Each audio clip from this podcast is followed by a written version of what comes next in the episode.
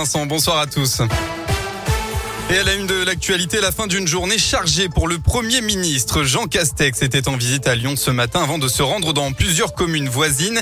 Un déplacement sur le thème de l'urbanisme et de la politique de la ville. Jean Castex a également rencontré les policiers de là-bas qui avaient été visés par des tirs fin octobre dernier dans le quartier de la Duchère à Lyon.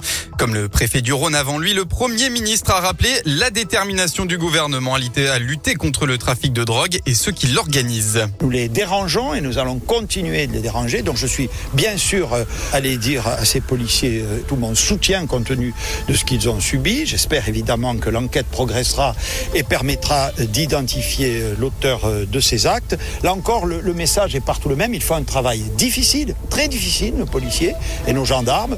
L'État doit être derrière eux. Ils ont été pris en charge et ceux qui les combattent savent qu'ils perdront la partie. Et dans cette affaire, les investigations sont toujours en cours. Autre affaire, celle de l'intrusion à la maison d'arrêt de Corba près de Lyon. Ils avaient été interpellés mercredi dernier. Un premier membre du collectif Les Dalton a été relâché, tandis qu'un second doit être présenté aujourd'hui devant un juge d'instruction. Il devrait être mis en examen pour, entre autres, complicité d'escalade de l'enceinte d'un établissement pénitentiaire et de tentative de remise illicite d'un objet à un détenu. Le parquet de Lyon a requis son placement en détention provisoire.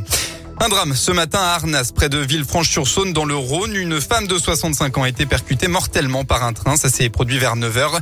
Le trafic ferroviaire a été interrompu sur l'axe Mâcon-Villefranche le temps de l'intervention des secours. D'après les pompiers, la victime n'a pas survécu à ses blessures. Dans le reste de, l'actualité, la joggeuse de 17 ans a menti, portée disparue en Mayenne, puis retrouvée vivante 24 heures plus tard. Elle a finalement indiqué ne pas avoir été enlevée. Ses blessures seraient accidentelles et elle aurait notamment découpé son t-shirt avec une paire de ciseaux d'après le communiqué de la procureure de Laval. Dans la région, des images impressionnantes. Un bus de la société qui gère les transports de, en commun de l'agglomération stéphanoise hein, dans la Loire a pris feu en début d'après-midi sur la commune de la Grand-Croix. Aucun blessé à déplorer. On ne connaît pas pour l'instant les circonstances du départ de feu. Vous pouvez retrouver les images de ce spectaculaire incendie sur le site et l'appli Radioscoop. On passe au sport en football féminin. Le PSG demande le report du match entre l'OL et le club de la capitale. Le choc du championnat doit avoir lieu dimanche prochain à 21h à l'OL Stadium.